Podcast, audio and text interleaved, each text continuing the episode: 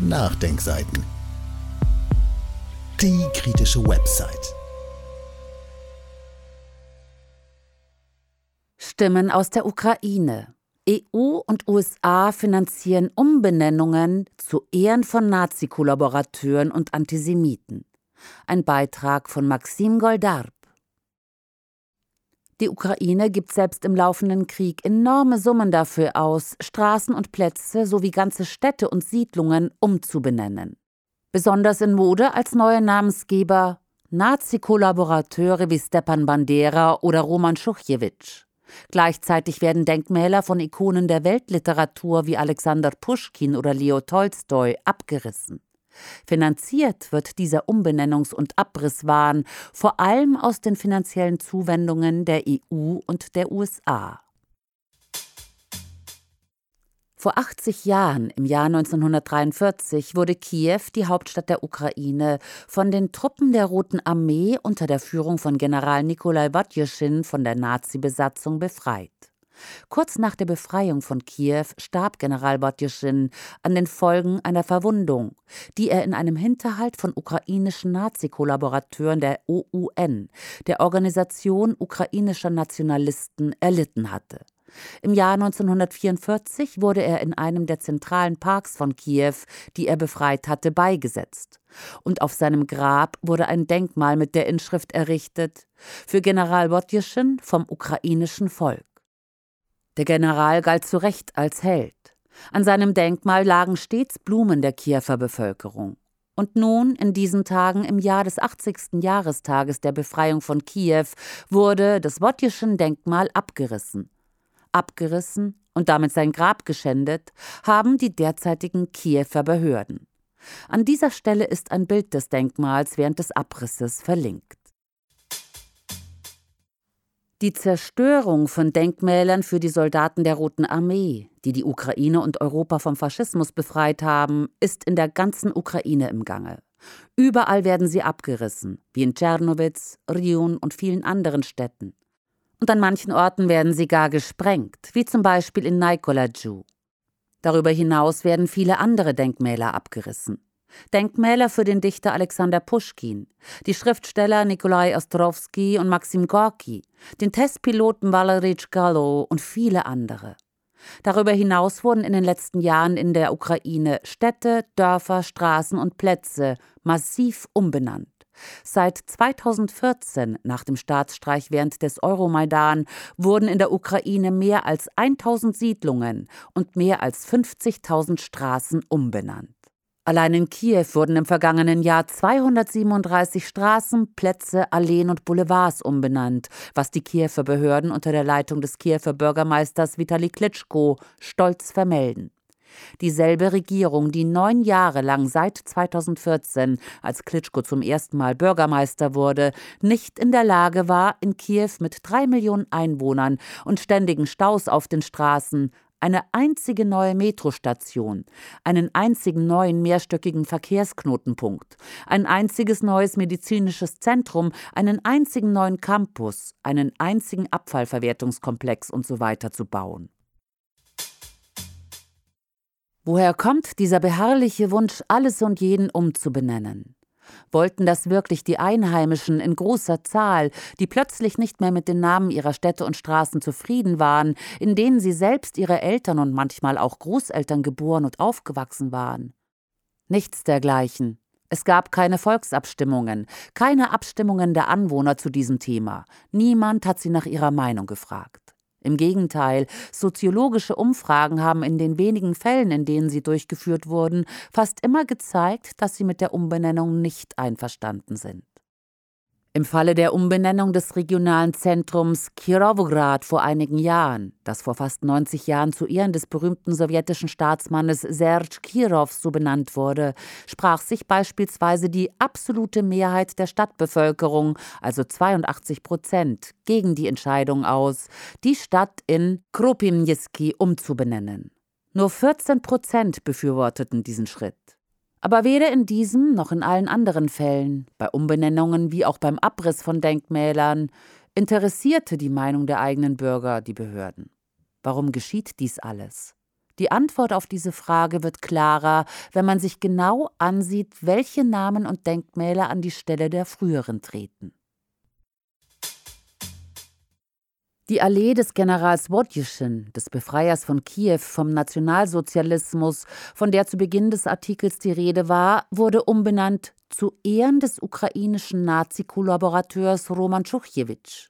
Dieser gehörte zur Zeit des Angriffs Nazi-Deutschlands auf die Sowjetunion 1941 dem Bataillon Nachtigall an, einer Unterabteilung der Abwehr des militärischen Nachrichtendienstes der Wehrmacht, die aus ukrainischen Nazi-Kollaborateuren bestand. Die Moskauer Allee in Kiew wurde in Stepan Bandera Allee umbenannt. Einem weiteren ukrainischen Nazi-Kollaborateur und Führer der OUNB, der Organisation ukrainischer Nationalisten, die während des Zweiten Weltkrieges nicht nur durch die Zusammenarbeit mit den deutschen Nazis, sondern auch durch den Völkermord an der polnischen und jüdischen Bevölkerung in Anführungszeichen Berühmtheit erlangte. Der Druschbina-Rorow Boulevard in Kiew wurde in Mikola Michnowski Boulevard umbenannt. Einen der Schöpfer der Ideologie des ukrainischen Nationalismus und Verfasser des chauvinistischen Slogans Ukraine den Ukrainern. Und die Straße, die nach dem sowjetischen Militärführer, dem ukrainischen Marschall Malinowski, einem Führer der Roten Armee im Krieg gegen den Nationalsozialismus benannt ist, wurde in Straße der Helden des Asow-Regiments umbenannt, einer modernen Militäreinheit in der Ukraine, deren Emblem die Wolfsangel ist, ein Nazi-Emblem, das insbesondere von Einheiten der SS verwendet wurde. Für diejenigen, die es nicht wussten oder vergessen haben, möchte ich daran erinnern, dass Azov sogar im US-Kongress als neonazistische und terroristische Gruppe anerkannt wurde. Etwa zur gleichen Zeit, als das Denkmal für General Wottischin in Kiew abgerissen wurde, erhielt die 10. Gebirgsjägerbrigade der ukrainischen Streitkräfte offiziell den Namen Edelweiß. Während des Zweiten Weltkrieges war dies der Name der ersten Gebirgsinfanteriedivision der Streitkräfte des nationalsozialistischen Deutschlands, die an der Deportation von Juden, der Erschießung von Kriegsgefangenen und an Strafaktionen gegen die Partisanen in Jugoslawien, Italien, der Tschechoslowakei und Griechenland beteiligt war. Totenkopfabzeichen, die sich praktisch nicht von dem Emblem der SS-Division Totenkopf und anderer Nazi-Einheiten unterscheiden, werden nicht nur von vielen Militärangehörigen der Streitkräfte der Ukraine, sondern auch vom Oberbefehlshaber selbst offen getragen. Im Schrifttext ist ein Bild von Selinski verlinkt, der einen Parker mit einem Totenkopf-Emblem trägt. Die derzeitige Regierung in der Ukraine ist dabei, alles zu zerstören, was irgendwie mit Russland zu tun hat, zu dem der größte Teil der Ukraine jahrhundertelang gehörte. Auch wenn es sich dabei um Denkmäler und Straßen zu Ehren weltberühmter Schriftsteller wie Leo Tolstoi handelt. Und mit der 70 Jahre alten sowjetischen Periode in der Geschichte der Ukraine. Insbesondere mit dem Sozialismus und der linken Ideologie im Allgemeinen so wurden beispielsweise in der Ukraine Straßen, die nach Karl Marx und Friedrich Engels benannt sind, umbenannt. Denkmäler für sie wurden abgerissen. Sozialistische und kommunistische Symbole, von der roten Fahne bis zur Aufführung der Internationale, sind verboten. Ebenso sind alle linken Parteien in der Ukraine verboten, einschließlich der Union der linken Kräfte für einen neuen Sozialismus, der ich vorstehe. Referenzen auf Sozialismus und Kommunismus sind verboten. Linke Aktivisten werden verfolgt und inhaftiert. Und der Neonazismus wird zum Bestandteil der staatlichen Politik und zur vorherrschenden Ideologie. Gleichzeitig erfordert dieser ganze Krieg mit Namen, Denkmälern und linker Ideologie, der von den ukrainischen Behörden begonnen wurde, auch eine Menge Geld. Die Kosten für ein einziges Schild mit einem neuen Straßennamen für ein Haus belaufen sich nach Angaben der Kiewer Behörden auf mindestens 1000 Grina, etwa 25 Euro. Multiplizieren Sie das mal mit Dutzenden und manchmal Hunderten von Häusern in derselben Straße und dann mit Zehntausenden von umbenannten Straßen. Ich möchte Sie auch an die mehr als 1000 umbenannten Städte und Dörfer erinnern. Und die Kosten für neue Adressschilder sind nur ein kleiner Teil der Kosten für die Umbenennung. Es gibt noch viele weitere Aspekte. Alle Institutionen und Unternehmen müssen ihre Dokumente ändern, neue Siegel und Stempel bestellen, die Schilder am Eingang aktualisieren und so weiter. Wir brauchen neue Schilder und Hinweisschilder an den Straßen, den Eingängen zur Siedlung und den Wegen in der gesamten Ukraine. Viele Institutionen müssen mit neuen Karten und Atlanten ausgestattet werden. Und zwar nicht nur für die umbenannte Stadt, sondern für das ganze Land. So kostete beispielsweise die Umbenennung einer einzigen Stadt von Stanov in Mariupol rund 24 Millionen Euro. Die gesamte Welle der Umbenennungen und des Abrisses von Denkmälern im ganzen Land kostete nach den vorsichtigsten Schätzungen mehr als eine Milliarde Euro. Und das passiert in einem der ärmsten Länder Europas. Noch dazu in einem Land, das sich im Krieg befindet.